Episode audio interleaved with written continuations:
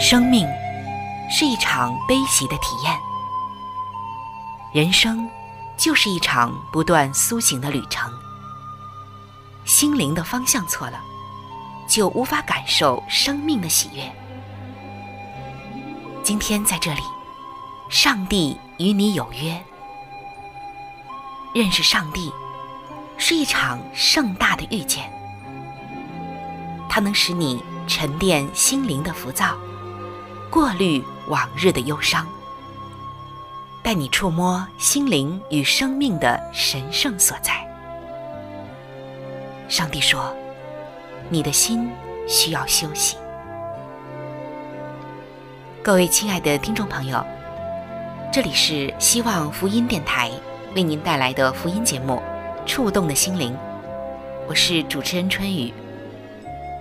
让我们在这里远离心灵的疲惫，回归上帝的抚慰，触动心灵的每一丝感动，都让它留住。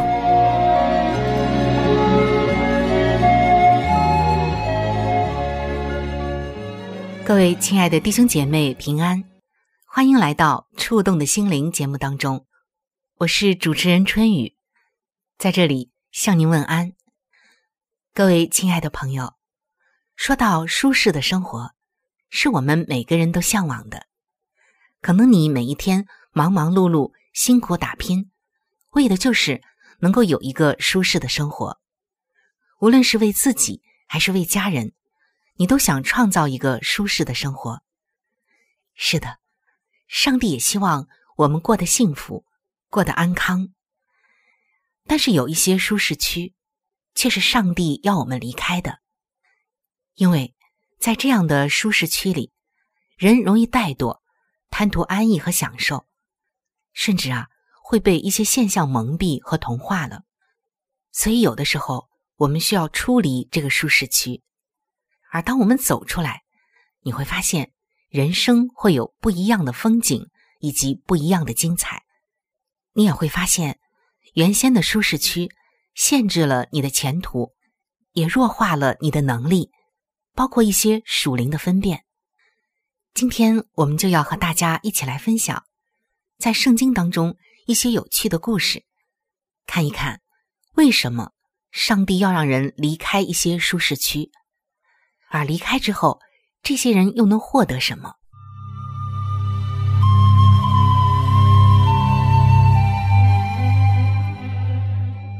说到君士坦丁堡，这是一个美丽的城市，它有着它的本钱来吸引观光客的青睐。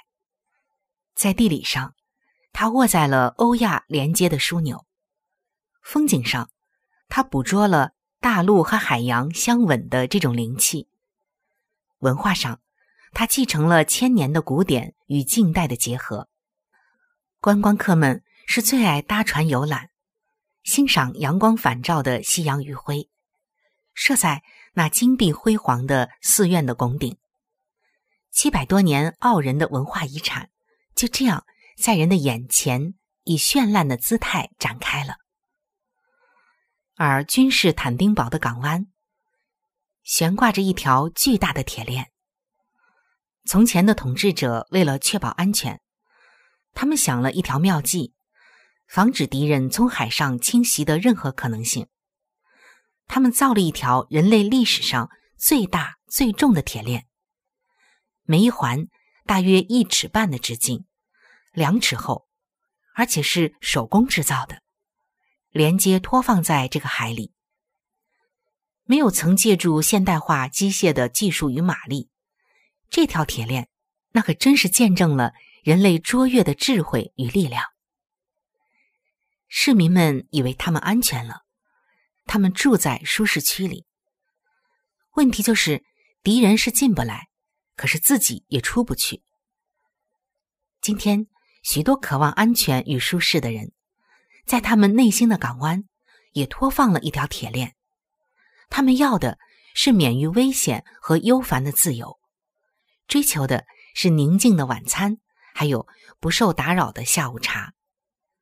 这种自己规划好的舒适区里，再加上一套环绕立体声的音箱，一个冷气的空调、车库和报警系统，还有空气净化机以及按摩椅，哇，这些啊就够了。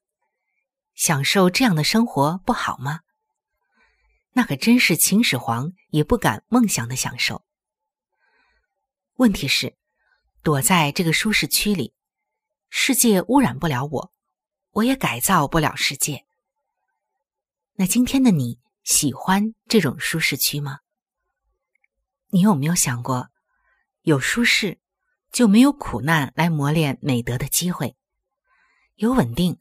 就缺乏挣扎做成长的激素，有控制就失去学习信靠上帝的诱因，有享受就剥夺了发展属灵丰富的基石，有安全就丧失了凭信心冒险的趣味，有可预测性就丢掉了惊喜的兴奋感，有保障就扼杀了运用创意的必须性。当然。这不是说所有的舒适都是不应该的，人在很多的时候是应该享受舒适的，但如果一味的贪图安逸和舒适，那真的会出问题。舒适区围墙内的空气是停滞的，湖泊也是死一般的平静，狮子会变得虚胖，老虎也会变成懒虫，人的脸僵化成石膏像。音乐听起来就像是挽歌，所以我们需要出来，去拜访山岭，那里的松柏因为雷雨而苍翠；去探视冰河吧，那里的水因为北极的低温结成耀眼的水晶；去感受太平洋沿岸的海涛吧，他们的咆哮是最佳的礼赞。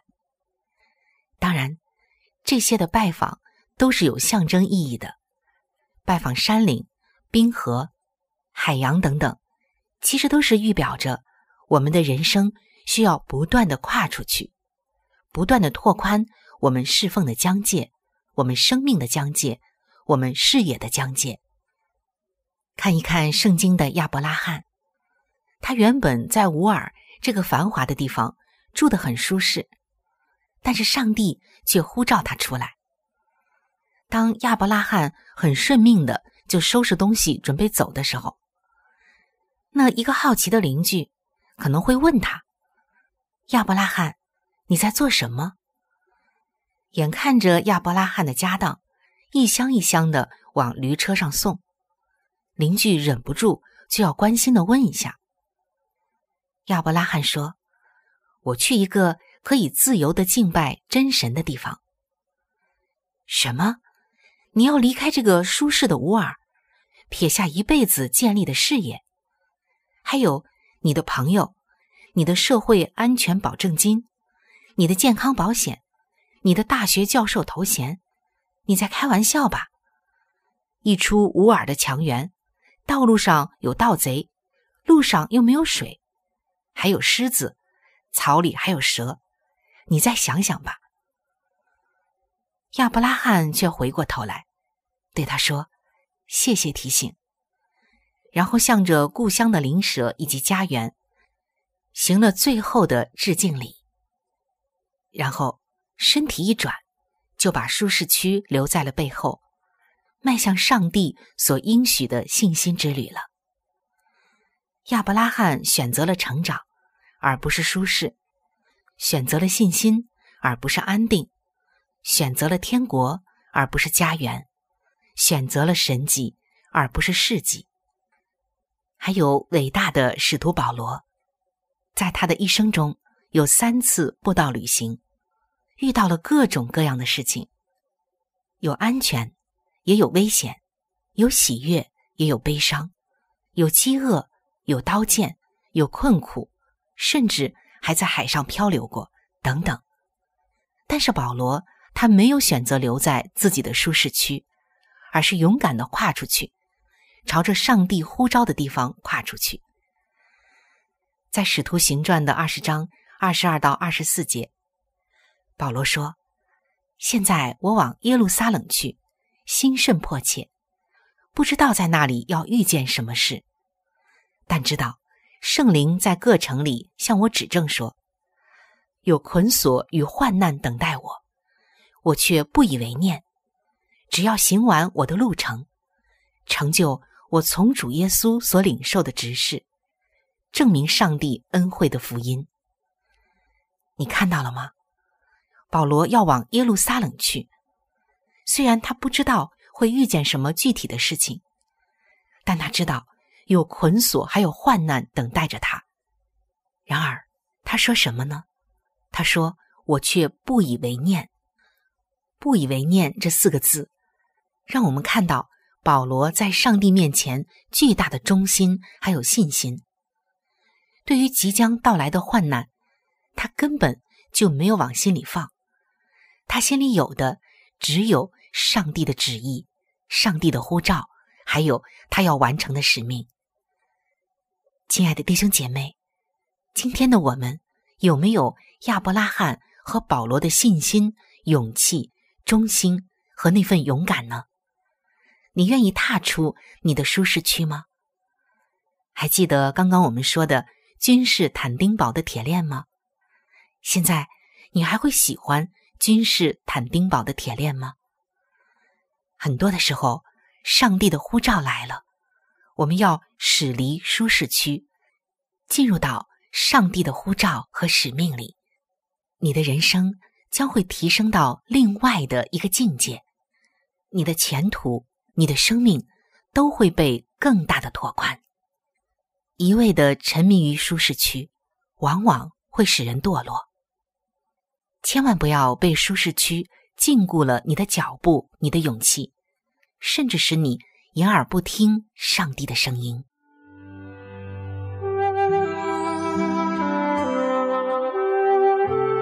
这个世界上最大的力量叫做影响力。影响力中，哪一种影响力的力量？又是最大的呢？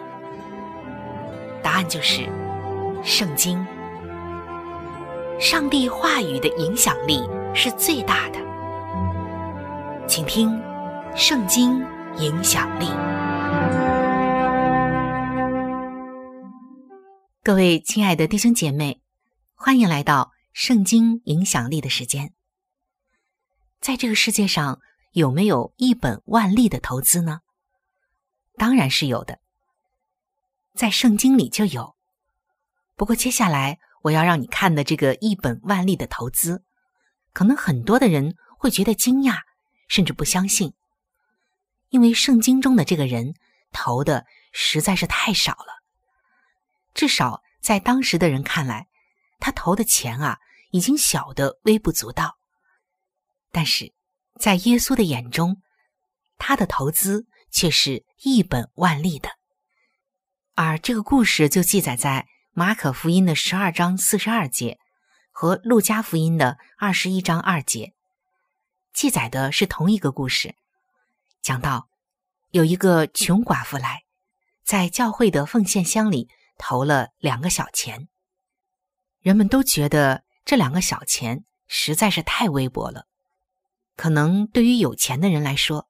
掉在地上都不想拾的，但是耶稣却对门徒说：“我实在告诉你们，这穷寡妇投入库里的，比众人所投的更多，因为他们都是自己有余，拿出来投在里头；但这寡妇是自己不足，把她一切养生的都投上了。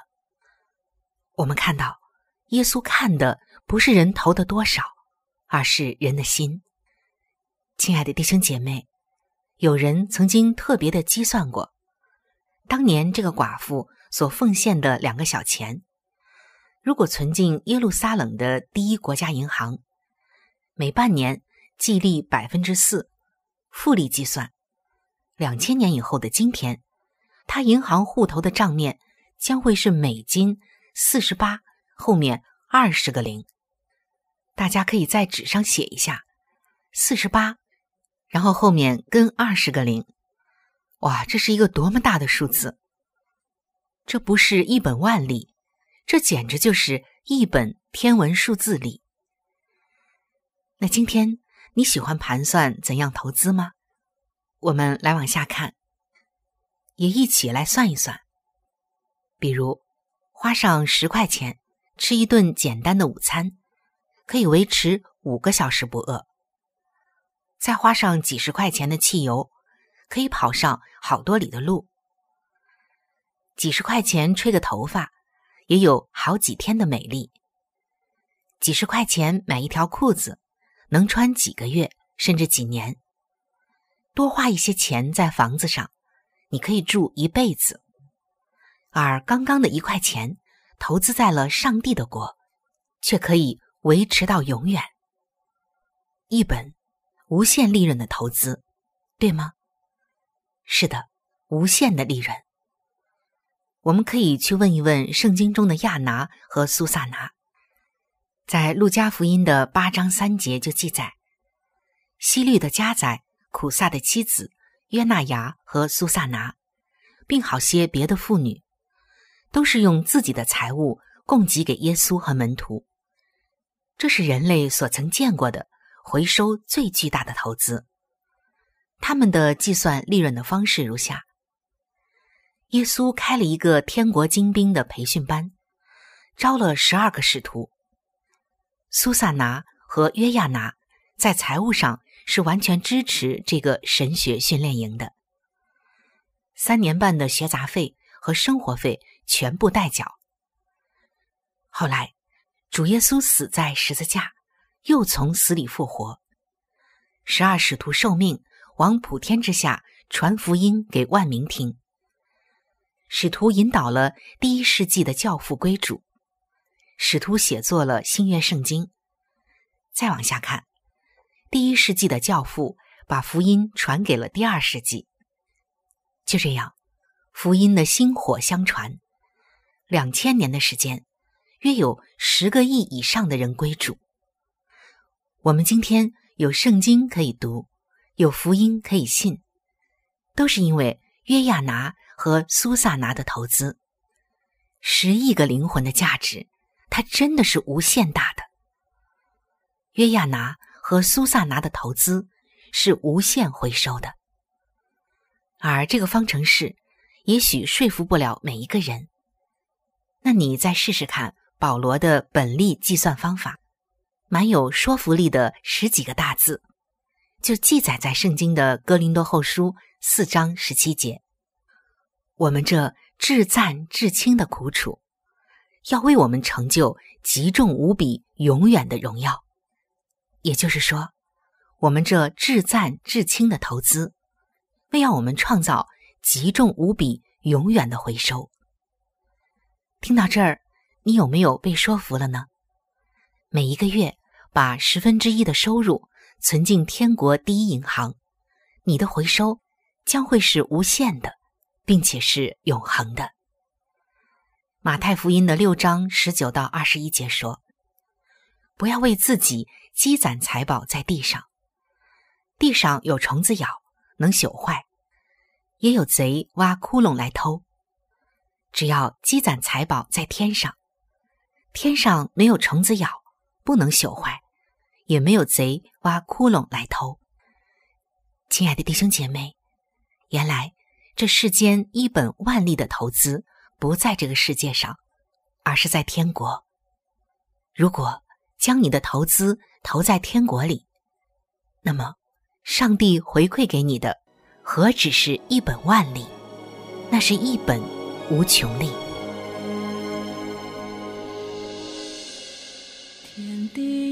冬，日月无光，天使低头无语，他被举起，鲜血流尽，生命在度楼顶，圣洁身子成为。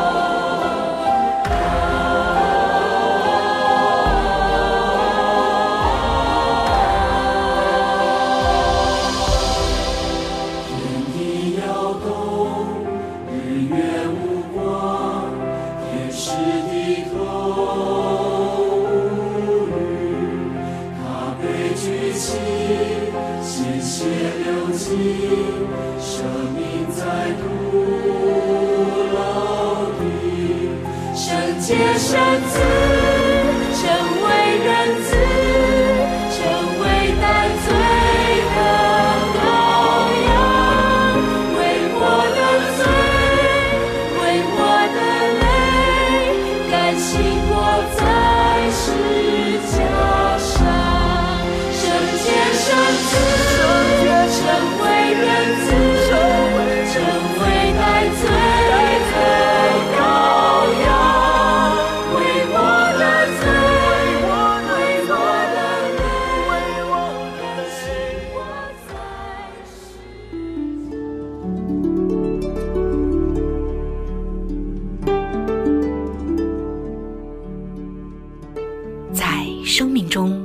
艰难的日子里，上帝让我每日和他亲近，经历他的同在。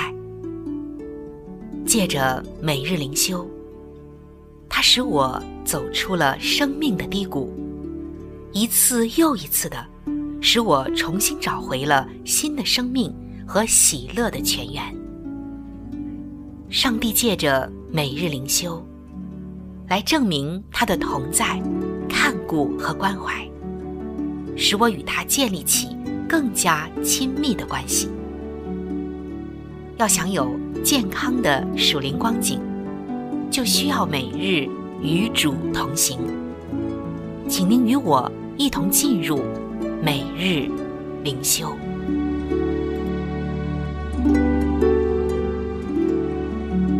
各位亲爱的弟兄姐妹。欢迎走进每日灵修的时间，走进每日灵修，走进灵性的加油站，也走进上帝在每一天对我们说的慈爱话语当中。今天每日灵修的主题经文记载在圣经诗篇三十四篇的第四节：“我曾寻求耶和华，他就应允我，救我脱离了一切的恐惧。”今天每日灵修的主题是“不再恐惧”。亲爱的弟兄姐妹，你有没有觉得很多的时候，恐惧总是不知不觉的就进到我们的心中，使我们感到无助和绝望？不但会偷走我们心中的平安，还让我们的思绪变得紊乱。那我们究竟在害怕一些什么呢？我们担心家人的安危，甚至担忧至亲的身体健康。我们害怕失去工作，也害怕感情受伤。恐惧让我们只专注于自己的感受，也显露了有的时候我们对上帝是缺乏信心的。当恐惧和忧虑来临的时候，如果能够来诵读诗篇三十四篇大卫的祷告。那么，将会带给我们极大的安慰。在这里，作者说：“我曾寻求耶和华，他就应允我，救我脱离了一切的恐惧。”那么，上帝要如何救我们脱离恐惧呢？就是接下来的第五节所说的：“当我们仰望他，定睛在他的身上，我们心里的恐惧就会消失。”并且要坚信他在掌权。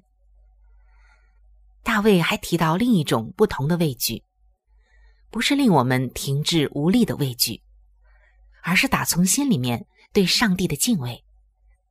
正如接下来的七节所说的：“上帝在我们的四围环绕，并要搭救我们。”第八节说：“我们可以投靠他，因为他是美善的。”是的，对上帝的美善心存敬畏，就可以帮助我们克服恐惧害怕。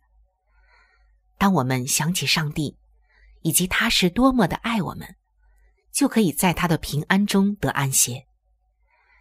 正如大卫在接下来的第九节所说的：“敬畏他的一无所缺。”只要我们对上帝心存敬畏，就可以除去心中一切的惧怕。这是何等的美好！亲爱的弟兄姐妹，我们的心中虽然满有忧虑与恐惧，但是我们将这些交在上帝的手中，求他赐下平安，让我们面对每一天。今天，还有往后的每一天，都来祈求上帝救你脱离一切的恐惧吧。各位亲爱的朋友，我们今天的节目到这里就要向您说再见了。我真诚的邀请您来认识这一位爱你的上帝，你的人生将会成为蒙福的人生。在我们这里，也为您预备了圣经，还有来帮助您来了解基督教信仰的资料，都是可以免费的赠送到您的手中的。如果您需要，或者是想和我联系的话。那我是非常的欢迎您能够写信或者是发电邮给我，来信请寄香港九龙尖沙咀山林道二六杠二八号，山是大山的山，林是树林的林。香港九龙尖沙咀山林道二六杠二八号，您写春雨收就可以了，春是春天的春。雨是雨水的雨。如果您想发电邮的话，请记我的个人邮箱，我的邮箱是 c h u n y u at v o h c 点 c n。我们的网址是三 w 点 x i w a n g r。A d i o 点 o r g，我期待着您的来信，愿上帝的爱伴随您一生。我们下期节目再会。